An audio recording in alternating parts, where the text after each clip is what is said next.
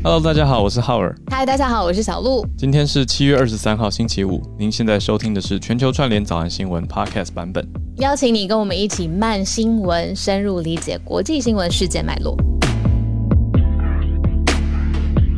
分享给你身边的亲朋好友，因为我像比如说我跟我家里的长辈啊沟通的时候啊，都是用 Line 嘛。之前比如说疫情啊，或者在更之前选举的时候，都有很多呃我想讲的东西，但我不想要直接你知道造成一些紧张，我就干脆用一些连接，或是哎别人都这样子说，你来听听看的这种说法，不错，对不对？直接破音，破音，这个一定要留下来。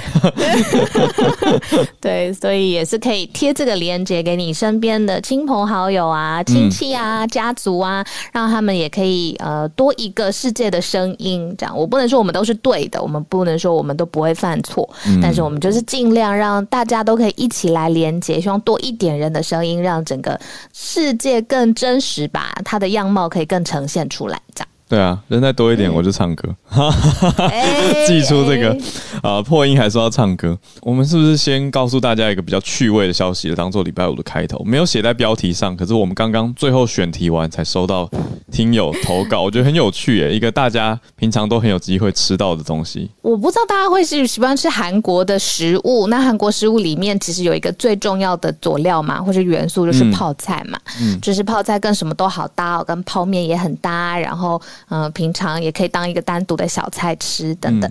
那我都叫它泡菜啊，对啊，韩韩式泡菜，大家都讲泡菜啊，就是那有什么不对吗？官方要改名，我不要，我不改。为什么官方要改？我怎么称呼他哦？很多官方都改过名啊。以前小时候，很很久很久以前，我们不是都把首尔叫汉城吗？我没有经过那个时候，没有有吗？我那个时候还那个 小鹿妹妹。不好，对，就是有哦有一阵子我们叫汉城哦，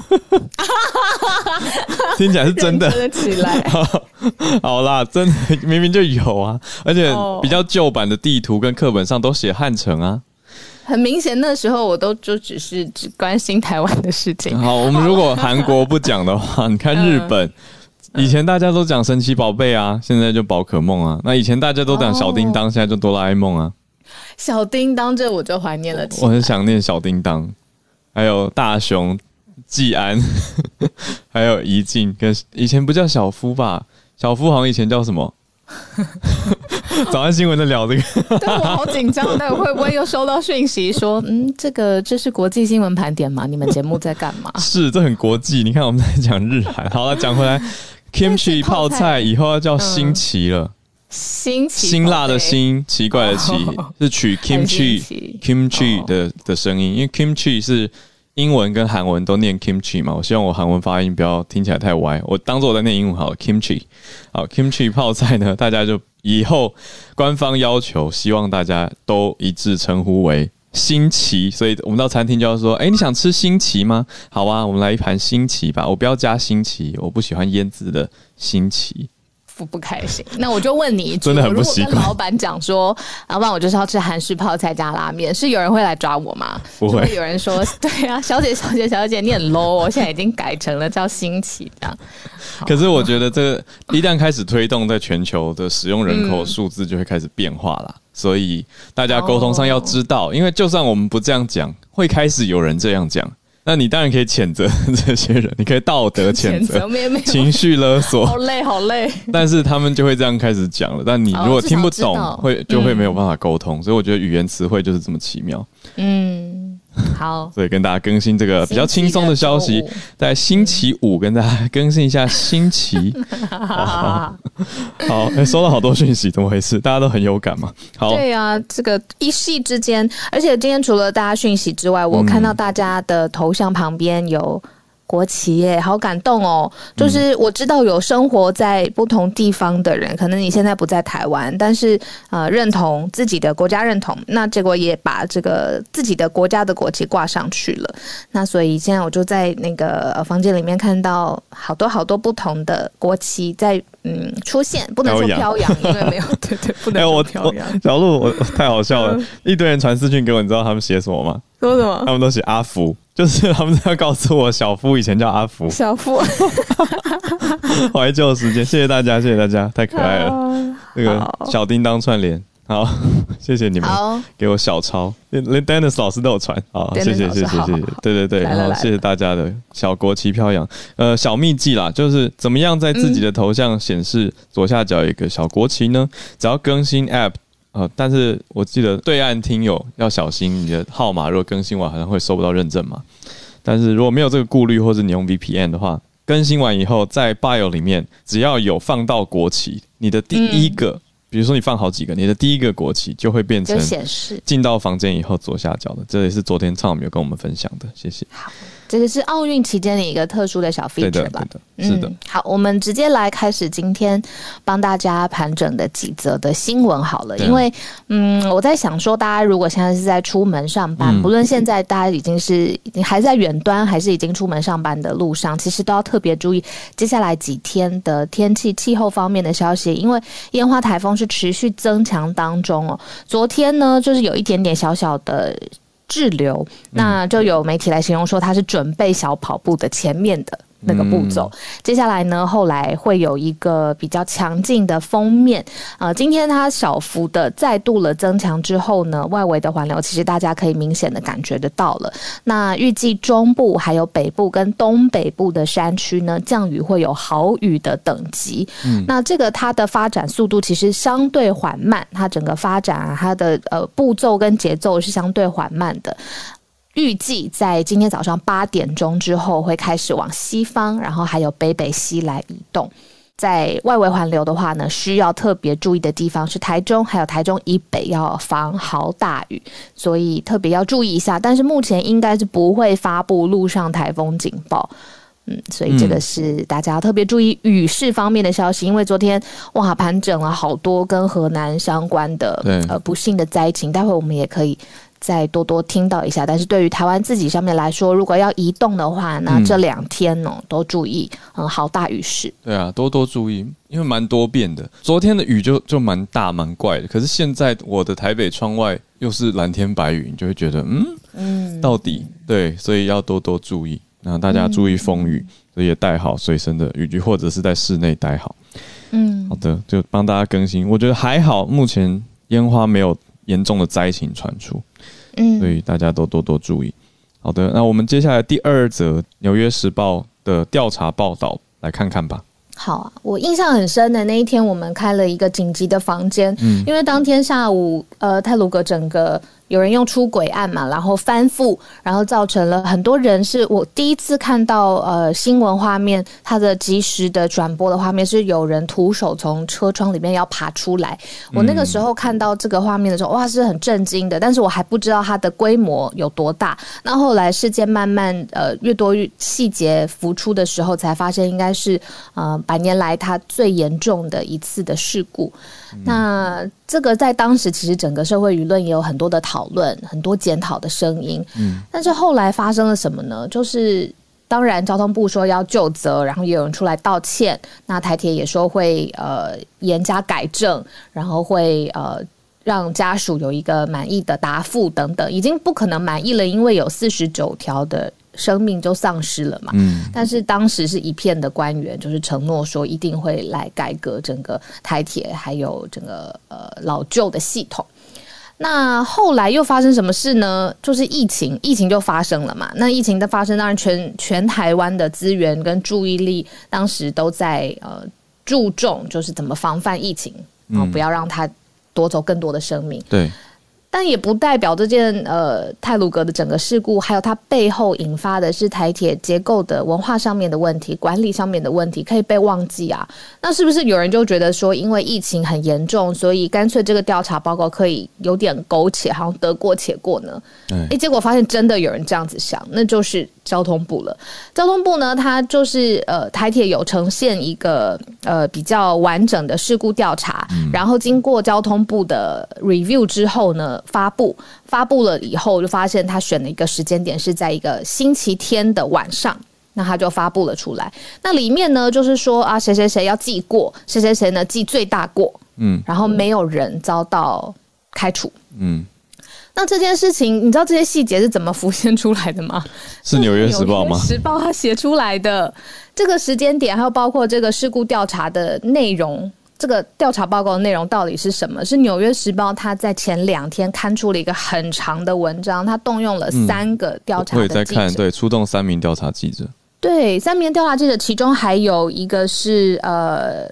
纽约时报北京的分社的社长，不要听到北京就觉得哦好怪哦，是不是亲中？不跟他就是立场是没有关系的，他就是刚好是这个报社的结构啊。嗯嗯，对。那另外还有在台湾的一位替呃，就是特别长期报道中国还有大呃呃台湾的新闻，嗯，然后还有另外一位，就是总共有三位一起来完成了这个很长篇幅的调查报告。那也里面调查了包括像前任的官员，然后铁路现在的员工，然后承包商、安全的专家等等。那他就真的是用了一个很重的标题，他就说这次列车事故夺走了四十九条人命，但是大可不必发生，或者是一场本可避免的悲剧。对啊，呃，我觉得他呃报道里面蛮关键的受访者是这一次案件的检察官，检察官其实他叫周芳仪，周芳仪其实就有提到说，检方一直在调查。台铁是不是应该本来要采取更多的行动来跟进？那其实结论就是应该要啊。就调查这个事故的，不只是刚刚讲到的调查官，另外还有国家运输安全调查委员会的委员李刚。他这句话其实本可避免这个结论或这个说法，不是《纽约时报》自己下的结论，而是这位调查委员李刚他说的。他说这起事故本来是可以避免的啊。回顾之前，其实，在一八年的时候，有发生普悠马号的事件啊，大家还记得吗？当时普悠马号有十八人死亡，那个时候蔡总统就呼吁要改革了，有提出一些建议，可是台铁也没有反映出结构性的改革啊，这是我们讲事实。那现在又到了今呃今年的时候，其实很快耶，其实真的就是还在今年前几个月的事情，四月的那天早上。然后到现在，怎么感觉好久好久好久了一样？纽约时报他还特别去采访了，就是之前担任的是呃台铁局的前局长，他现在已经卸任了，就是没有这个官员的身份。他那他说呢，其实过去台铁有一个传统的做法，就是如果发生什么事故的话，那内部一定要开会，一定要检讨讨论。检讨讨论结束之后呢，就要办一个讲习或者是演习，就是让大家知道。到底发生什么样的事故，要要怎么应对啊？那之前应该要怎么样避免啊？怎么样采取好的做法等等？但是做完了之后，员工又回到日常生活的轨道，一切又回到了常规。他就说，台铁过去的文化习惯就是这个样子，而且也没有任何人可以拿他好像就是说啊这样子不行，或者是你要有更好的、更积极的作为，就是一直以来都没有，所以才会这一次又造成了。这个本可避免的悲剧。对啊，那如果回顾这次的承包商李义祥他所负责的这些公司过去的执行记录，其实常常都有一些纰漏。但是换皮以后，就是换用另外一家公司的身份，又通过了标案，拿到了标案，成为承包商执行。我想这也是很多人其实都一直在追溯跟追究，觉得非常不合理，要改改进的地方。那另外一个，我就想跟浩尔一起聊的点就是。我虽然刚刚说啊，为什么是《纽约时报》写这样子的文章，但是我自己在新闻圈也知道，其实如果要让呃台湾的现在的商业跟新闻的环境，你动用大量的记者，投入大量的资源，然后去追追追追追，嗯，很可能也到最后一关，会因为各式各样的原因，这个报道可能没有办法曝光。所以我在想，是不是有可能是有人也想要追，但是一来。都各种层次的因素都有可能。一来，可能这个新闻的单位没有给他这么多的时间，或者没有这么多的资源，或者是就算追到一半了啊，碰到一些各式各样的考量，没有办法继续追下去。所有的原因加在一起，就变成到最后啊，是《纽约时报》他写出来的。你你的感觉怎么样？觉得很多消息没有被特别放大的话，大家就真的就过去了。你看，像刚我们回顾下来，到这是四月初，其实才三个多月前，可是为什么感觉好像已经被大家淡忘，或者被更多时事所淹没了？所以我倒觉得，我们如果有一个慢新慢新闻的精神的话，就是提醒大家要记得去回头回顾，而且要。督促改进吧。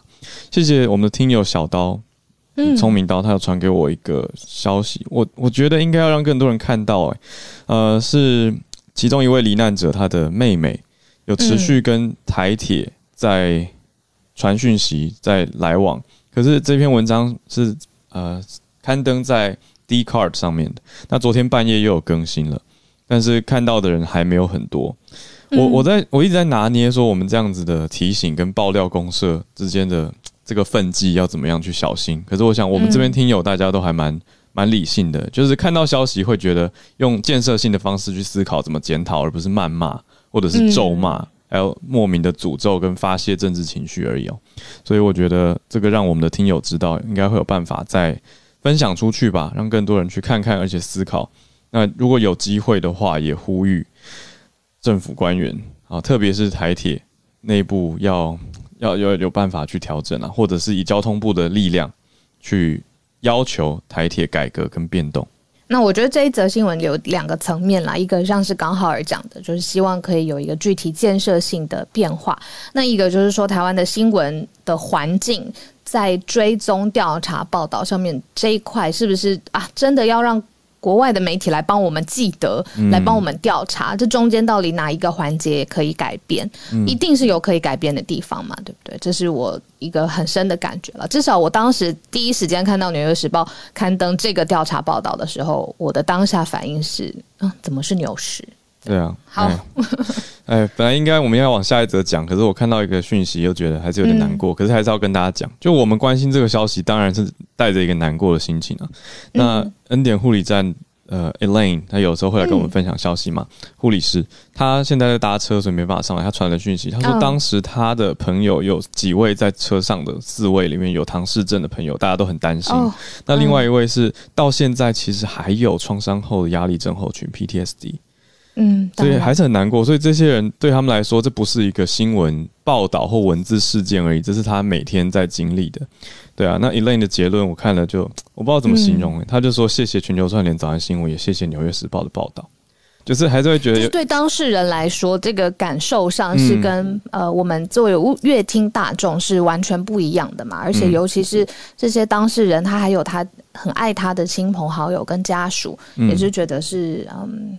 天人永隔，那或者是受到很大的心理上面的压力，还需要平复。跟我们在呃看这件事情的角度，当然出发点不同，嗯，对啊。但是同样一件事情上面，它就是会有这么多复杂的因素在围绕他在旁边，有当事人，有真的是受到巨大财产、生命损失的人，然后有政府单位，然后有新闻媒体机构，还有一般的大众在看这整件事情，所以才。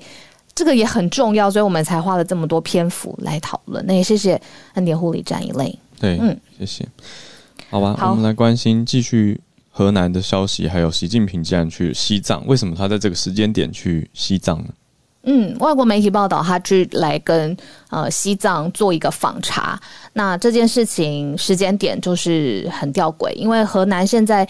昨天两位上来分享的是说，呃，暴雨还是持续当中嘛？如果真的是要让全部的地地物的面积就是恢复到正常、很干的状态，可能还有一个星期以上。这个现在严重的程度看起来应该是会花更多的时间。嗯，那今天早上 Harrison 他也提供了很多呃，整个他为什么会这么严重的原因。呃，可能全国都在很担心的时候，而且要想说怎么帮助现在河南可以赶快的恢复的时候，呃，作为最高领导人，外媒就报道说习近平他去访视西藏。嗯，那中间的解读呢，就是是不是中国还有一贯的。不能说呃策略，就是说他有一贯的应对的方式，就是西藏这个问题对于整个中国来说是很敏感的，有关于团结，有关于是不是大家是一家人，呃，而且很敏感的政治的议题。但是他在内政或者是在监督，呃，可能会对于政府有重大的疑虑的事件的当下，他就是开了另外一个注意力的焦点。然后来转移，可能这个时候民众会抱怨政府的是不是监管不力啊？是不是这个市警系统太慢呢？是不是平常根本没有做好相关的呃预算财政的运用，才会造成这么大的伤害？那所以现在外媒就是有意指，就是说这个是一个 divergent，就是你特别的转移注意力的焦点。然后把议题重新开一条战线。那希望这样子又会激起一个是比较团结啊，要不要对对对对西藏更明显的讯息啊等等，让河南这件事情好像就相对的弱化。嗯，对啊，我们讲到河南，中国河南省的暴雨其实不止在郑州，还有呃，暴雨也侵袭到了安阳、新乡、鹤壁、焦作这些地方。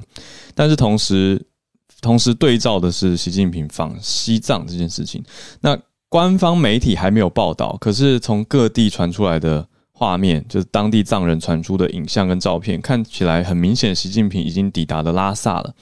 就是新疆的首府拉萨，那在很知名的这个寺院大昭寺的外面，有大批的侍卫在保护。那当地的民众还围绕四周挥手欢呼哦。可是，呃，我觉得耐人寻味的是，呃，有一个单位叫做藏人行政中央驻台湾办事处，所以他这这位人士是住在台湾。那他叫做这这位。呃，办事处的代表叫做格桑坚，格桑坚是觉得这个场面是中国政府安排的，要刻意展现习近平很受欢迎的样子，所以的确这是蛮批判立场的评论了。那我们这个报道最早来源是自由亚洲电台，它所报道西藏的画面。那他习近平在在场也有跟大家讲说，西藏人民啊，奔向幸福生活，我跟你们一样充满信心等等，然后不耽误大家跳舞啦，祝大家生活幸福，身体健康，然后大家就拍手欢呼。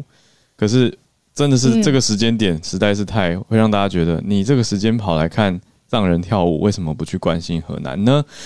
我不会把它想成是我的领导人，但是任何一个国家一旦发生重重大灾情。嗯，很合理的情况，应该都是先去关心灾区吧？对，你要跟受伤的人在一起啊。对啊，那跑去西藏干嘛？真的不懂。好，我们最后一则来看，今天晚上冬奥开幕式就即将开幕在即了，但是导演却被开除，而且选在是开幕的前一天。这个导演的名字叫做小林贤太郎。呃，是东京奥运会开幕式的总导演，但是呢，后来就被发现他早期的作品也不是最近了，跟冬奥也没有关系，就是他早期的作品内容当中。呃，揶揄犹太人遭到大屠杀的内容，而且也用到了这个大屠杀的字眼，那所以受到了各个社会跟文化界的批评。这个字 H 开头的那个字，The Holocaust 是真的，它是真的用在它的对，没错，它是用在它的内容当中。那所以它特别呃。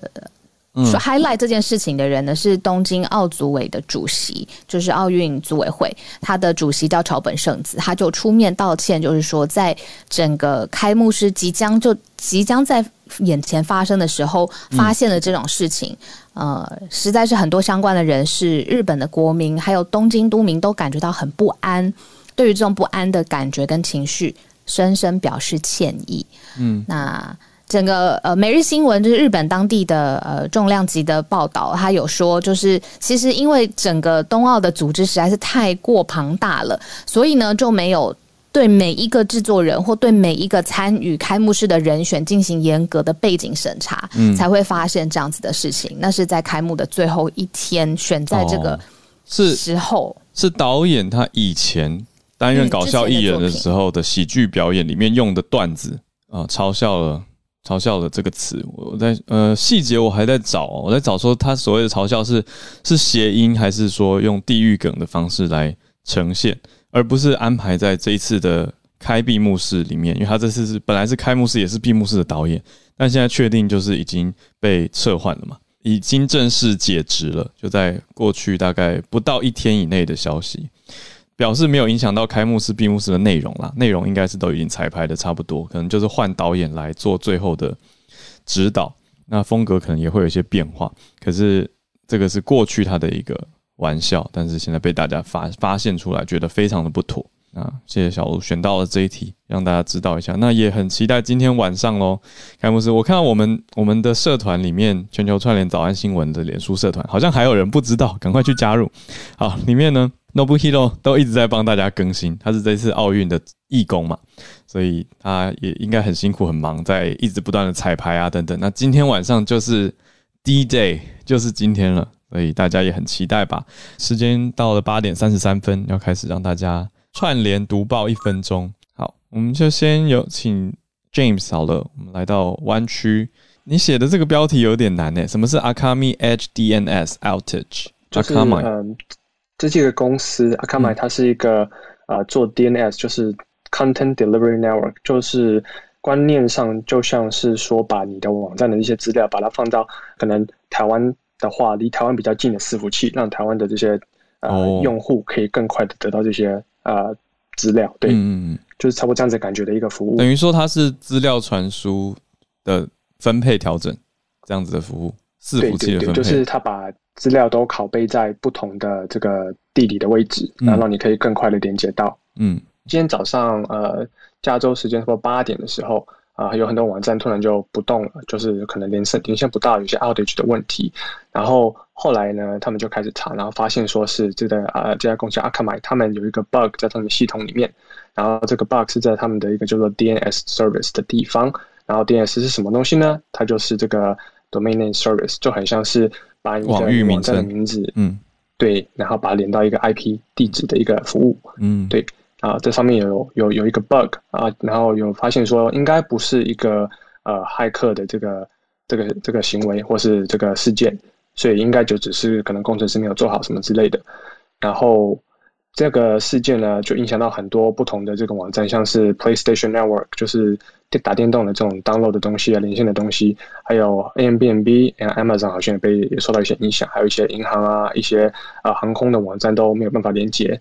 然后到十点的时候，差不多就恢复了。我觉得这个可以让我们有一点呃醒思了，就是说，其实，在二零二零年去年的时候，十一月底的时候，Amazon 的 AWS 也曾经有发生这样子问题，然后把很多网站也是有这个呃 bring down 这个 outage 的问题，就会到到种就是在这个年代，虽然网络上网络的设计在一开始是比较去一种去中心化的呃概念，可是因为现在很多不同的网站都会依赖这些。啊，屈指可数的一些系统、一些公司来架他们的网站，所以说，呃，只要有任何一家啊坏掉或是有 bug，那可能就会把很多网站一起都啊都 bring down，然后可能为未来治安方面呢，可能有一些隐忧。对，就是给大家稍微思考一下。好，谢谢 James，每次都带来的是科技方面的最新的消息。那可能人也在美国有一些比较更更新的消息，随时欢迎你上来。那我们延续到下一位卢卡，嗨。Ben Jerry 这是一个冰淇淋的呃公司，嗯，然后他宣布说他要推出退出呃被占领的巴勒斯坦领土。的那个分店哈，那其实被占领的巴勒斯坦领土指的就是以色列屯垦区。你如果看新闻的时候，有一些人会写以色列屯垦区哈，那这件事情呢，就引起了这个以色列官方的强烈反应哈。他甚至呃，官方他的说法是说呢，这个是一个呃经济恐怖主义哈。他用这种方式来形容这个 Ben and Jerry's 哈，那 Ben and Jerry's 这个公司呢，它其实现在是在联合利华的旗下，在两千年的时候卖给联合利华哈，但是他们还是保有一些自主权，所以呢，如果你去那个联合利华的那个呃脸书上面看的话，已经挤满了各种。梗图就是那个呃以色列方面的，就说我们要抵制联合利华什么的这样子。那这个呃跟大家讲一下，就是呃他所谓的这个经济恐怖主义，就是所谓的 BDS，就是 Boycott, Divestment, Sanction。这个是一个呃两呃两千零五年的时候发起的一个全球性的运动，它的意思就是说要呃抵制。呃，以色列屯垦区，呃，在在那里设厂投资，呃，或者是制造的商品，那比较大的那个呃成功，就是有一个呃苏打水的品牌叫 Soda Stream，它就是呃因为这个 BDS 的运动呢，就呃退出了呃以色列屯垦区的呃。那个工厂就是转其他的地区来设厂，那其他的部分我会把它呃补充在社团里头。好，谢谢谢谢卢卡，对大家一起帮忙注意时间。好，来我们下一位来到 Wilson，新加坡的消息。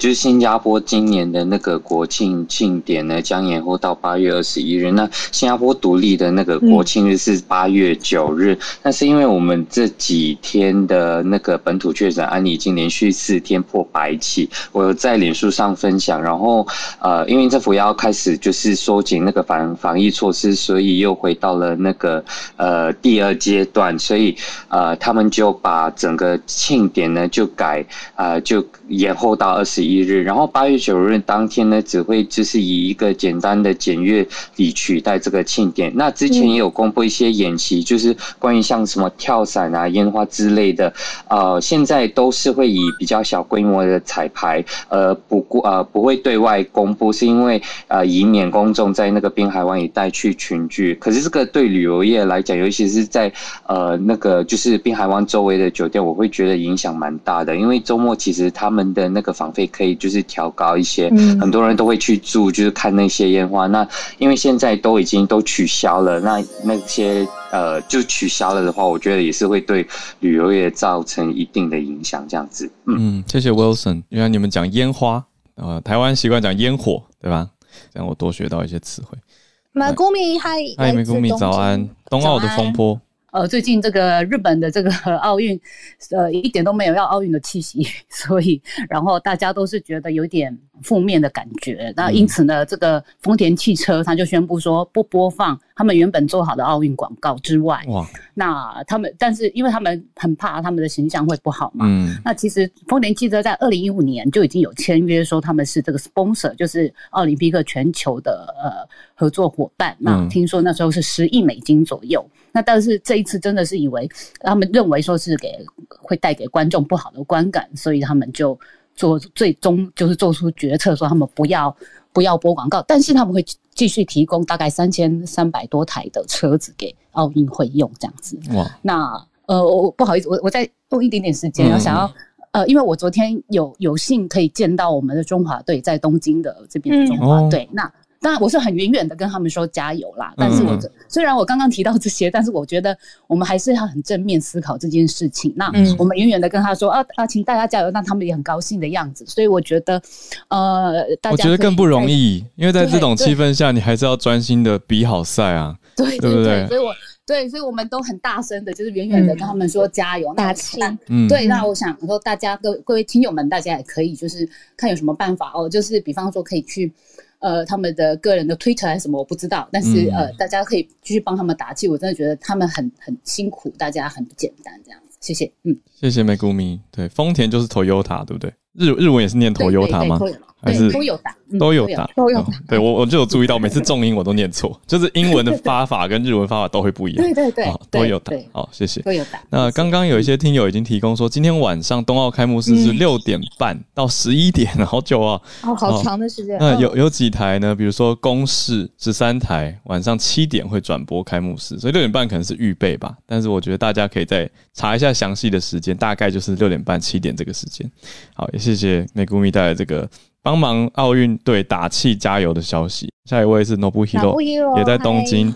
对我来分享一下，因为刚刚一个小时之前出来的，就我终于可以讲一点点开幕式的内容跟大家分享哦。就是 因为新闻已经出来，我觉得我可以说，嗯，今天日本他们唱国歌会是米西亚，大家很知道的米西亚，嗯，知道。哇，对。然后晚上还有一个比较有名的这歌舞伎的一个表演者叫。以七高啊，那个 A B 州海老藏一个眼睛很会转的哦，就是 就是眼睛就是眼睛都很厉害，表情很夸张，但是个帅哥啦。不过虽然有点争议，不过最后就是他也是代表性的一个。那不听了，我觉得你用的这个关键字，我们房间里面已经很多听友眼睛都亮起来，然后开始搜寻海老藏是谁了。对啊，这个就是我的目的啊，各位 各位听众。对，然后对啊，这谢谢大我我首先要感谢，就是在在在在社团上面，虽然不好意思，我一直有发，因为我觉得我这个感受我真的不知道跟谁分享，那很开心有这个社团让我分享，我也可以让不能来的大家可以有一点点感受到奥运的气息。然后嗯，就是完全不用不好意思啊，我觉得你就像特派员一样，会不会讲太多？你知道吗？有时候会不会？这是国际大事。谢谢。然后，所以就是，其实对，不只是中华队啊，其实我们今天也是一个很好的机会，让全世界的选手大家一起就是同居一堂。那我最后再提醒一下，就是那个大家在看的时候，中华队是排第一百零四个出场，所以中间都要上厕所。对，要要去上厕所，可以先去上，不要错过。因为我我曾经有机会，我一去要上完厕所就走完了，我就非常沮丧。哦，刚好错开。对，那如果呢？呃，大家觉得，哎，是不是要开始？我上厕所，就是大家记得，因为今年日本它的顺序是按照日本的平假名的哦，日本的正式国民的 R E V O 的顺序排，所以很巧的，中华队的前面两个国家分别是泰国，然后韩国。应该是泰康民国哦，原来如此。接下来就是 Chinese Taipei，Chinese Taipei，它是透，它是拿后面那个 T，台北哦，台北。所以当你看到泰国，当你看到韩国，你就要准备拿起你的旗子，在电视机前面帮中华队，对对对，呐喊。攻略攻略，谢谢。攻略攻略可以记一下。对不起，在十秒。那今天就是我今天也是可能会像梅姑咪一样，有机会可以跟中华队再近一点接触，因为我今天没办法进去场内，因为今天严格非常严格。那我会在一路上帮所有的选手就是引导位置，所以应该全世界的选手都会从我们面前走过一趟，所以我一定会找到中华队，然后帮大家把这个心意，我拿着呃 Ruby 一个网友送给我的这个专程寄来日本给我的这个加油的毛巾，中华队经典的加油的毛巾，然后也会在国外帮中华队加油，然后大家一起加油，谢谢，谢谢，好温暖哦，很感动，谢谢你。好，我们接下来呃邀请的是 Bon，嗨。今天要讲的是无人机。其实这是一个比较呃中国的一个报纸啊，它是说，其实它是给我们一个比较大的一个形式。其实我无人机在中国的一个应用，我看到的话是就是在这次河南的这个。这个水患上面，就是，哎，其实无人机一般来说都是用侦察嘛，都是用这个什么强降啊，都是用这个什么军事的用途。可是，在这一次的话，就是，哎，突然就是，呃，这个强降雨的话，造成它这个多村多个村庄的一个通信的一个。通信的一个中断，他就把这个啊，把这个无人机当做一个这个空中的一个基地台起飞上去，然后在一个半小时内的话，有接通了两千五百个用户，然后有呃单次的话，有个有接通这个什么叫六百多的一个用户的一个流量。明白，这嗯，对，等于就是让无人机去呃帮助跟救援，而不只是原来大家习惯可能是军事方面的用途。而且它很像空中基地台，对不对？对对对对对。嗯，那虽然说这个这个数字的话，我是没有什么概念，到底是真的是真的是有到有这个实用的一个，还是当做一个作秀？那我有请教一下我们这个中国电信的这边的一些那个基地台的工程师，他是认为说，其实这个这个现在空中的这个基地台的话，其实一下接入的人的话都是。呃，像跨年台湾的跨年的话，这个接入都可以大于千人啊。其实这个这个接入的这个个这个量的话，其实是比较没有没有没有那么大。但是其实，嗯，但是其实空中的基地台的话，其实是这个算是呃蛮呃，嗯，可能是蛮就是蛮呃很重要，而且发挥它的功能。嗯，谢谢。哦，请问你从哪里跟我们连线呢？哎，我是在宜兰，宜兰，嗯，哦，所以我我你的连线里，我注意到一个很特别的是，你的截图是中国人民日报的脸书，我没想到他们竟然有脸书，而且还有蓝勾勾啊，中国国营媒体，很特别，明白。好，谢谢大家有兴趣可以去了解一下，就是知道是这个媒体所发布的消息。来，我们算体育界的专家了，大仙。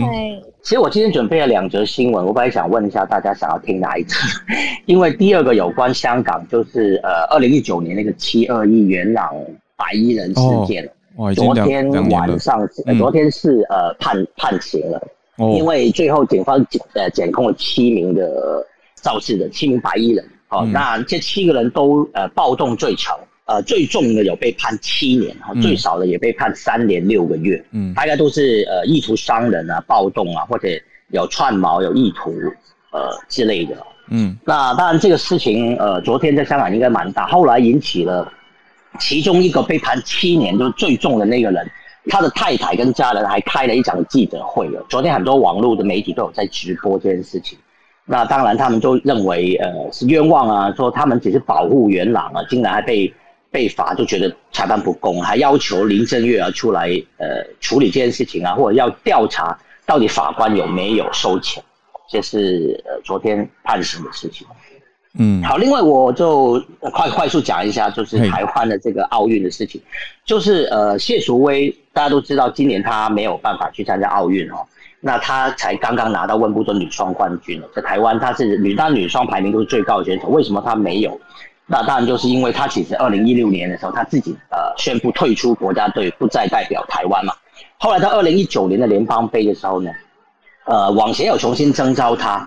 那要参加奥运的一个条件就是你必须要参加过联邦杯至少两次。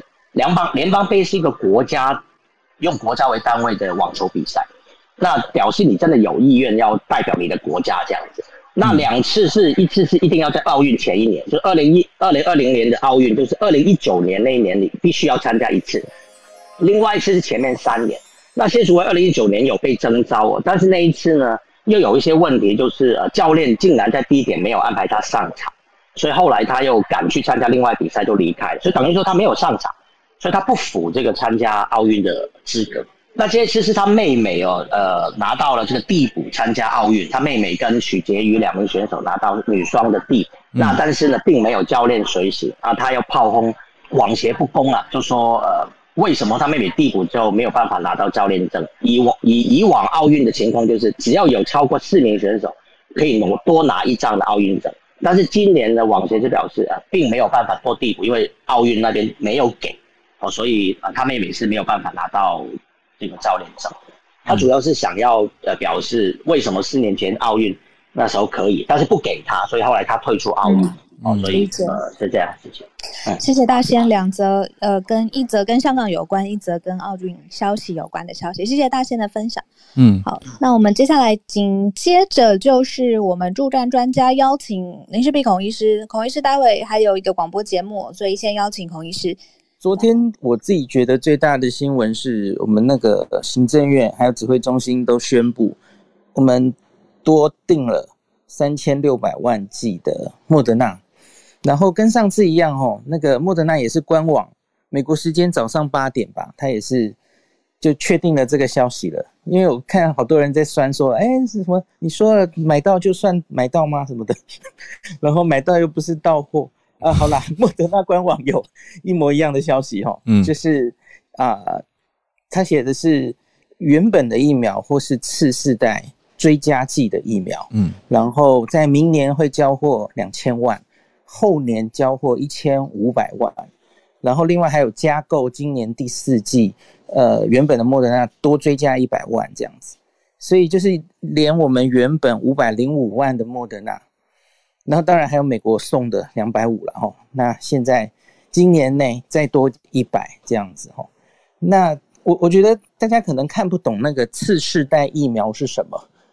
然后又有人很酸说：“哎呀，那买明年后年的干什么？我们现在都打不到啊，什么的。”嗯，那可是我个人对于这一个举动其实是很赞成的，呃，也觉得是非常非常超前部署的。嗯，然后全世界现在都在做，比方说两天前就两天前，日本跟我们做了一模一样的事。所以日本原本是去年，嗯嗯，不好意思，意思对对，日本原来是去年订了五千万的莫德纳，那现在。很不够哦，他们莫德纳到货也是有有问题。那现在他们两天前也是追加订了五千万，一样跟我们是订所谓的原型疫苗或次世代疫苗。什么是次世代疫苗？OK，对我正要说，嗯，因为它是这样的，它莫德纳很早就开始研究，是不是要针对一些变种病毒来研发一个新的疫苗，因为今年年初就是发现贝塔。南非变种病毒，大家综合抗体都掉下来了，所以因此莫德纳还有 B N T 都很快做了动作哦，就因为 n R N A 嘛，它可以很快在六周内就做出一个新的疫苗。那它做出来之后哈，莫德纳动作比 B N T 快，莫德纳就去做了各式各样的花式的第三季，他他为了第三季准备了三种方式，那分别去做了临床试验哈。那初步报告其实五月就出来了，可是那时候台湾疫情正变严重，我我就没有跟大家分享了，因为那时候第三季其实离我们很远嘛。嗯，好，他第一种方法就是打原本一模一样的莫德纳，可是打第三季，就是三季都一样的，这是第一种方法。那第二种方法就是这个研发出来的新的次世代疫苗针对南非变种病毒做出来的。嗯，他们做这件事的时候，其实那个呃南印度还没有出现哦，印度是很后面还没有调查嘛哈。嗯，对对对。然后一个就是打这个，好，第三季更妙了，第三季是一个多价疫苗，就是这两个疫苗都做在一起，就有点像我们现在流感疫苗，不是每年有三价四价吗？对，嗯对。你就打一次就好了。他把原本的疫苗跟南非猪的疫苗放在一起。哦哦，对，然后这个疫苗都比呃前面我们打莫德纳的那个剂量减半。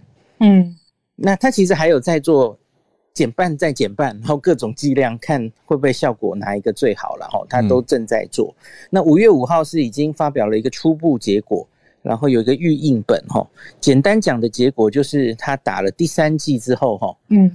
哇，那个南非变种病毒很明显，这个综合抗体就吹起来了哈。那效果比原本的打三剂效果好。那另外针对他去做了原本的 D 六一四 G，还有巴西猪，嗯，因为他为什么做贝塔跟伽马，是因为他们综合抗体下降的幅度是最多的，所以可能比较需要追加针对。对我，我希望他们再去做。Delta 了，现在是 Delta 是最需要的资料嘛？吼，那应该会有。那总之，到底我们定到的会是什么疫苗呢？因为大家有没有注意到，在英文稿上，哈，它写的是 candidate booster 的 vaccine 的 candidate，就是他还没有决定，对他还没有决定要采取哪一种作为这个莫德纳的第三剂。嗯，所以我刚说的那三个可能都可能，然后剂量其实也还没有完全确认嘛，哦。总之，我们就是定这个第三季。那这个第三季需要打第三季有两种可能哦。最近其实也是讨论热烈。第一个就是变种病毒，假如它变种病毒继续变哦，不一定是现在我们面对的哈，它它也许会继续变到哇，综合抗体更降了，那搞不好就需要新的次世代的疫苗。而 N R N 是最有这个应应变的速度的哈，它可以很快就做出来。其他疫苗平台大概没有办法哈，所以超前部署做选择 n r n a 是完全正确的选择，在目前看起来了哈。嗯，那第二个是有一些人他可能随着时间过去，他的呃疫苗产疫力会下降，那不管是综合抗体会下降，或是我们可能会逐渐看到一些人哇，这个这个就产生了这个 breakthrough infection，就是他打了两剂疫苗。可是时间过去哇，那个好像就越来越多人还是得到染疫了哈。那是不是有一些免疫力比较差的人，像是本来就有慢性病的啊、年长者啊、哈什么癌症等等的哈？那这些人可能会需要追加第三剂。嗯，呃，以色列、英国其实目前都在思考这件事哈。以色列已经打了，已经打了追加第三剂。那我想后续从他们那里都会看到。到底第三季是不是需要的一些资料？那所以，我个人就是对觉觉得，哎，那个我们国家忽然买了这个 三千六百万，然后再加上大家不是知道 BNT 吼，那个慈济也买成功了吼，嗯，一千五百万，然后算一算哈，我们手上只看订单啦，先不说到货，哎，我们忽然有八千万的疫苗订单呢，很嗯，这样蛮够的呀。忽然觉得好加拿大哈，嗯，超买人口，超买人口数，呃，我觉得这样很好，就明年后年就不用，当然到货可能是另外一个问题，嗯，可是我相信到了明年后年的时间，那个整个疫苗的产能起来，应该到货就不会这么严重被压缩时间，嗯嗯，那所以还看到是还蛮开心的消息，那别忘了还有国产疫苗，所以哦对。国产疫苗假如产能也起来，我觉得接下来我们面临的是奢侈的烦恼哦。你看那么多疫苗可以选，嗯，那么多疫苗可以混，然后那就哇又要一整天在问混打疫苗可不可以混，然后哪每一个疫苗各自的优缺点，哇，我觉得那个卫教的责任好大。而且医师，我刚 需要医师，对我刚听下来是说，莫德纳它的花式第三期都是在比较偏向针对第三季在做调整，是吗？我们可以这样归纳吗？对他们，他们现在找的临床试验都是前面他们第一、第二期收的已经打两剂的人，嗯。嗯，在他的六到八个月，就是打了前面的六到八个月之后，那他们先测他的抗体，嗯，那比较详细，我在我今天刚刚出的 podcast 写哈，就很明显，六到八个月后抗体有所下降了。可是你再打，哇，它又可以恢复到它之前打两剂的那个阶 level 差不多。而且南非，即使是南非，它都可以吹到综合抗体跟原来第二季打完原本病毒株差不多的。那个抗体等级，那我那我重点没有画错，对，因为我听下来，我刚刚听到最大的关键字是要打第三季了，就是有可能，因为以这个临床实验的结果来推论的话，很有可能，如果这样子效果是最好的，那各国的工位专家其实也会开始演你嘛，说不定啦，这个我们还没有发布，但是很有可能会往这个方向走。但他 Fauci 是说，现在证据没有说一定需要第三剂，嗯，因为可能。一，我们需要，我记得他昨天有说，我们可能需要看到，哇，两剂的保护力降到，哎，六七成，嗯，就是有所下降，他们一直在追踪嘛，对，可能需要补强。他说，可是假如我们不为此准备的话，那我们就傻了嘛。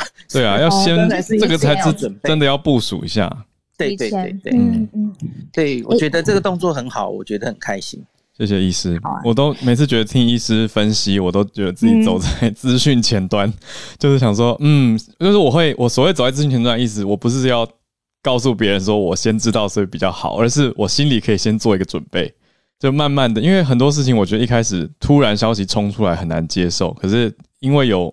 医师的分享，每一天科学的分析跟报道的消息，让我知道哦，就不会很错，对，就不会觉得怎么突然政策发布这样，而是对，其实是一直有在追踪这些事情，看着全球各地的实验研究结果，才做了这样子的决策哈。所以我就会觉得，嗯，心里面可以先有一些预做准备跟可能的接下来的发展。所以我补一句，大家其实稍安勿躁啦。你现在打到是 A Z，嗯，是国产。是什么吼？可是后面可能还有第三季的问题，所以大家先不用太执着说，哎呀，我一定要等到默默，我一定要等到瑞瑞我才要打。哎，不是那个瑞瑞哈，辉瑞。啊，对对对，我觉得搞不好后面还有第三季的问题，那大家不用急啦吼。现在我们这一年内的目标就是冲覆盖率，大家先至少打到你的第一季。那也许年底可以可以考虑第二季、第三季，对我们说是明年的问题。嗯，打完第二季之后，六到八个月后的问题，大家先不用担心。就是有一些心理准备，我们也看 Delta，我觉得特别是 Delta 吧，Delta 的发展情况如何？没错，没错。呃，可能明年就也许啦。哦，现在不是要乱乱预告，只是跟大家讲有这个可能性，那可以去稍微关注一下。阿南迪嘛，对啊，所以谢谢医师。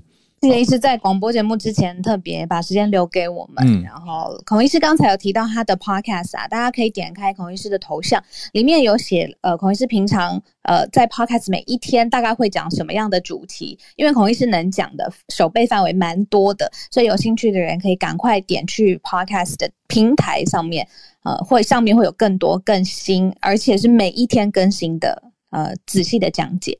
谢谢孔医师。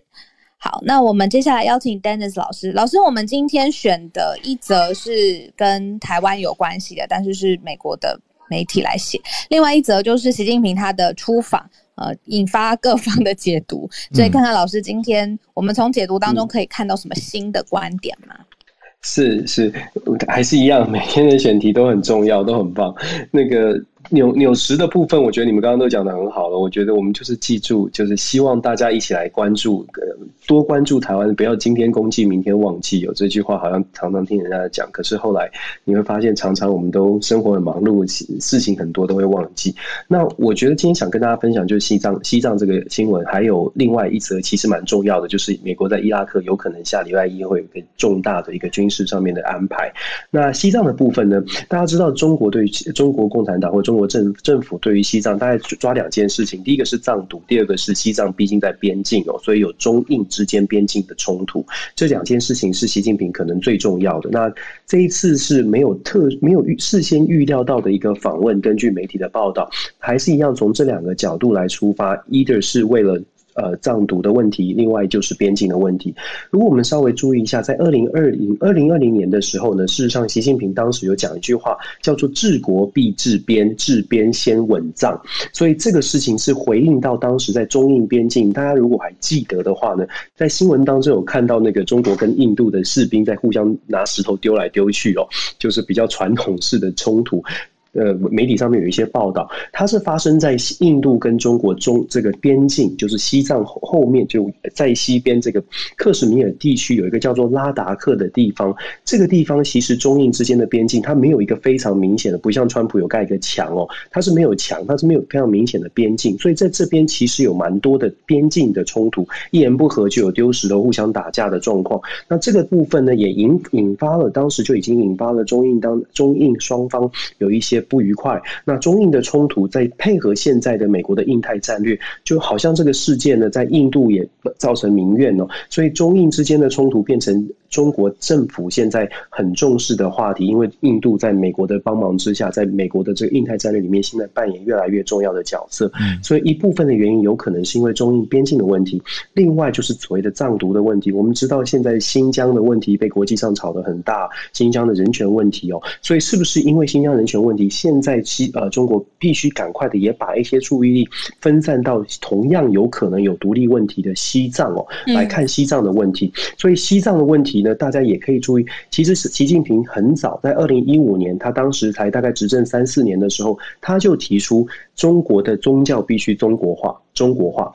嗯，宗教中国化这件事情也是习近平理念的其中之一，而且在二零二零年，同样在最近哦，他把这个对于西藏的工作会议当中，他把过去所谓的六个必须增加到十个必须，所谓的十个必须就是管制越来越严格。那其中一个必须就是讲藏传佛教必须中国化，你可以想象他要他要把这个呃思想的部分做一个彻底的，嗯，你可以说有人你不喜欢他，你就会说是洗脑；你喜欢他，你可能会说这是一个这是一个这个呃让让国家更团结啊，就看你怎么解读了。但是我们这样说，习近平关注的宗教的宗教的议题，他的目的是为了要控，当然是要控制更稳定住西藏的政权。那最近呢，其实这几年有一个蛮重要的人哦，叫做加勒敦珠，他是。达赖喇嘛，我们都知道达赖喇嘛，他是达赖喇嘛的二哥。他最近二哥，他这几年有发发，就说有出了一本书，他的回忆录。他在回忆录里面其实有讲到，过去从五六十年代，他就在争取西藏的独立。当时是受到美国中情局的资助哦，他们派了一群年轻的小中情局的资助没有？我刚听到了，他直接写出来中关键字。没错，没错，他在那个回忆录里面写的非常的清楚，大家有兴趣自己可以看一看，有中文版哦。加勒敦珠他当然也有很有争议，他是一个非常努力在推动藏独的人，在四五零五零年代、六零年代，跟他的大哥，跟达赖的大哥哦，名字叫做土登呃伊美诺布，但蛮难念的名字。这两个人他们在当时呢就非常努力的在推动藏独，而且他们是非常有理想、热血，当时还年轻，所以他们筹组的是游击队性质的，透过中情局的资资助呢，得到了一些。些武器装备，而且还得到美国的训练。其实美国在当年冷战时期还蛮多这种训练的，包括在中东地区哦。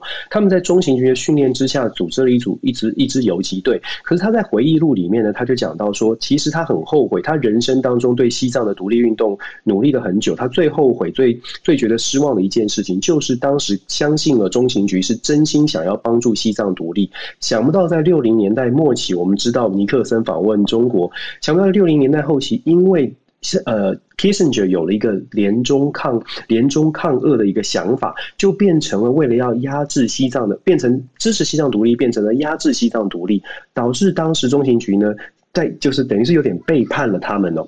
那加勒敦珠的回忆录里面写的非常的清楚。那当然了，也有人说加勒敦珠是阴谋论哦。我们这样讲出来是跟大家做一个分享，就是说我们在看整个局势的时候，呼应刚刚孔医师说的，有的时候慢下来，稍微的拉远一点来看。有的时候好的事情呢，在当下觉得好，也许长期来说不见得好；有的时候坏，好像长期来说不是这么坏哦。那加勒顿做回忆录，大家可以去参考一下。我们刚刚讲的是美国对于西藏的支持，后来转变了方向，那让可能西藏本来大家觉得美国会帮助西藏独立，变成了没有那么没有那么强的支持。回应到呼应到今天这个选的主题，我觉得习近平呢，大概就是抓两件事情，一个要么就是因为中印中印之间可能又要再冲突发生一些冲突，他可能要先去稳住边境；再来就是藏独的部分，是不是因为新疆的议题被炒得很大，现在要去稳定西藏的局势哦？这两两点可以大家一起来观察，慢新闻继续发展。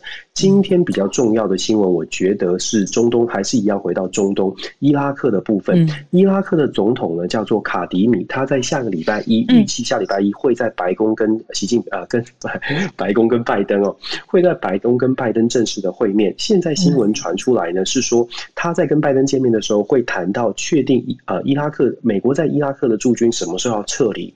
其实我们知道，美军要撤离阿富汗已经造成非非常非常多的这个讨论哦。那也很多人觉得说，美军撤撤离阿富汗之后，中东的局势会非常的混混乱。现剩下唯一在美国美国在中东地区可能还有的军事力量，就剩下伊拉克的两千五百名士兵。可是现在伊拉克内部其实很讨厌，有一股势力是要求卡迪米去跟美国谈判，把这两千五百名士兵呢通通撤走。为什么呢？其实这跟川普有点关系。嗯，本来哦，本来美国在支持伊拉克成立民主政权，不管成功不成功，大概还没有那么讨厌美国。可是，在去年二零二零年一月，我们的川普总统呢，川普前总统在伊拉克的机场。居然把这个呃访问伊拉克的伊朗的将军，伊朗的算是参参谋总长苏莱曼尼非常重要的一个军事将领，居然轰炸他，把他杀掉了，就是把他暗杀掉了。当时就引起了全世界的哗然。也许台湾的朋友有点有点印象或没有印象，可以跟大家说，当时他做了一个这么重大的举动，一就有人在说，接下来美国可能要承担伊拉克内部可能觉得美军不应该在这里继续驻军哦。那后续果然如就是在伊拉克境内有一些伊朗支持的民兵，我们最近都有看到啊。就在伊拉克的有有一些什么无人机的轰炸美军基地，就是伊朗支持的民兵在伊拉克境内对美军的基地产生。造成进行轰炸，就是从去年的一月，川普暗杀掉这个刺杀掉苏莱曼尼之后的后续的影响。大家可以想象，如果你是伊拉克人，你觉得你会不会喜欢有美军驻军，但是不是为你打仗，但是却因为跟伊朗之间的冲突不断的，你的这个土地或者是你的附近的地区，就因为美军跟美国跟伊朗的冲突，然后在你的土地上发生争执，所以伊伊拉克本身的民意呢，就开始有很多的反弹，觉得我们如果要美军驻军，然后他们为我们带来这么多的困扰，我们是不是还需要美国驻军？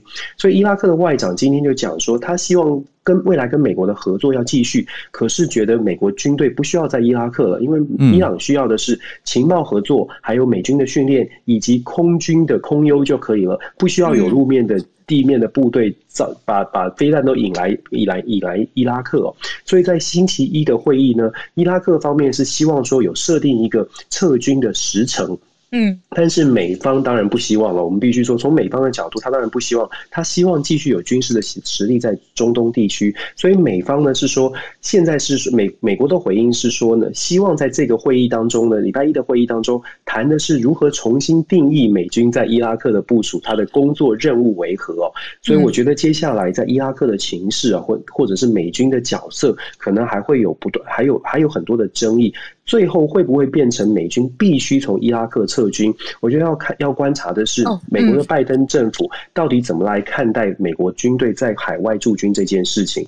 我觉得很多的事情我们也可以从国别人的故事来看看，有是不是有套用在台湾哦？就是说美国是不是要在海外驻军？美国国内的支持度是怎么样？然后美国到底还愿不愿意就是扮演比较强的这个角色？我们在讲美国拜登政府喜欢用多边的主义，喜欢用外交的谈判，但是在军事上面好像。不像川普或者是共和党这么的强悍，在这样的情况之下，美国的军事呃军方其实已经有很多的质疑了，就觉得说呃拜登的这些政治政治的这个操作或者外交的手段不够强悍，这是美国军方自己认为哦，所以拜登政府到底在。国外的驻军上面，或者对于军事行动来支持其他国家，他们的角色是什么？未来会不会觉得说用谈判的就好？我觉得这些都是慢新闻，我们一起可以一起来观察的。然后刚刚有一个朋友分享到 Ben and Jerry，我不知道小鹿跟浩有没有吃过 Ben and Jerry 的冰淇淋？有。今天星期五哦，是蛮好吃的，牛牛奶味比较重，很可惜伊拉克呃以色列有一些朋朋友可能吃不到，可能要用可能要买水货才能买到。那跟这个比较有关的是，今天那个拜登政府。宣布了驻以驻以色列的大使哦，今天确认了是就是我们之前说的 Knights，所以他可能上任第一个任务就是把 Ben and Jerry 带回以色列哦。以上 跟他分享，谢谢同事，哦，谢谢。Dennis 老师。哦，对，哎，孔医师要来我的这个秘密书房来，礼拜六晚上来聊天，欢迎大家。礼拜六晚上九点半，我打个小广告。台湾时间吗？礼拜六晚上九点半是台湾时间。晚上九点半，对。老师，你讲那个苏莱曼尼啊，我很有印象，因为好好极端哦，那个时候这个选择没错极端。没错，没错，很有争议。对，然后后来好像有当地的一些，比如说呃那些军事的基地的部署啊，还有那些军事的资源用到了枪什么，然后在当地也造成了很多的混乱，比如说到底要交接给谁，然后谁又拿到了这批的物资等等。然后刚刚听你讲起来，觉得好像混乱会持续一阵子。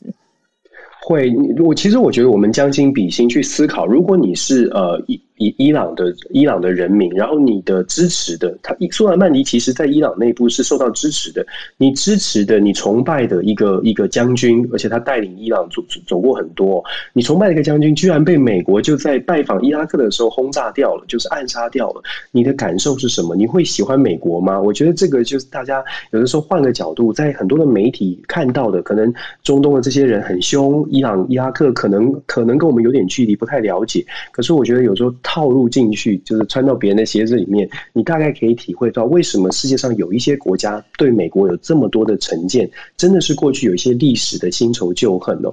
所以拜登挑战蛮多的嘛，他希望可以修复大家的关系。可是过去的历史历历在目，真的要花一点时间，花一点手段。谢谢 Dennis 老师。那我们今天也谢谢所有上来串联的大家。又是一场精彩的串联啦！我们有有很多的消息嘛，我们从湾区到 Ben and Jerry 啊，以色列跟巴勒斯坦，新加坡、东京，还有依然上来关注对无人机在河南的运用，当成空中基地台的消息，还有香港啊元朗白衣暴动的过了两年以后的判刑追踪，到冬奥也继续讲冬奥。那今天晚上冬奥就要开幕了，希望一切顺利啦！我们也谢谢。助战专家孔医师跟 Dennis 老师给大家很详细的观念的更新，还有国际时事动态的分析。那也祝大家有一个愉快的周末，一切顺利平安，也小心烟花台风不确定性。哦，现在我窗外亮度又是提高了，天空看起来天气有点好，觉得我这边反而很灰耶，不知道就是云飘来飘去，所以大家多多注意天气的变化，特别是这两天。那也希望这么多的灾情不要再严重的扩散了。好，那我们就礼拜一早上继续跟大家串联在一起。谢谢你的收听，有任何想要告诉我们的话，跟我们分享的讯息，都欢迎透过各种管道留言给我们。全球串联早安新闻的脸书社团有很多人加入了之后，就跟着一起大家慢新闻，很像一个大家庭的感觉耶。嗯，真的谢谢你们，也期待更多人加入。谢谢各位大家庭全球串联的家人亲友，不管你在哪里，都欢迎你加入我们。那我们周末愉快，下周一同一时间再见喽，大家拜拜，拜拜。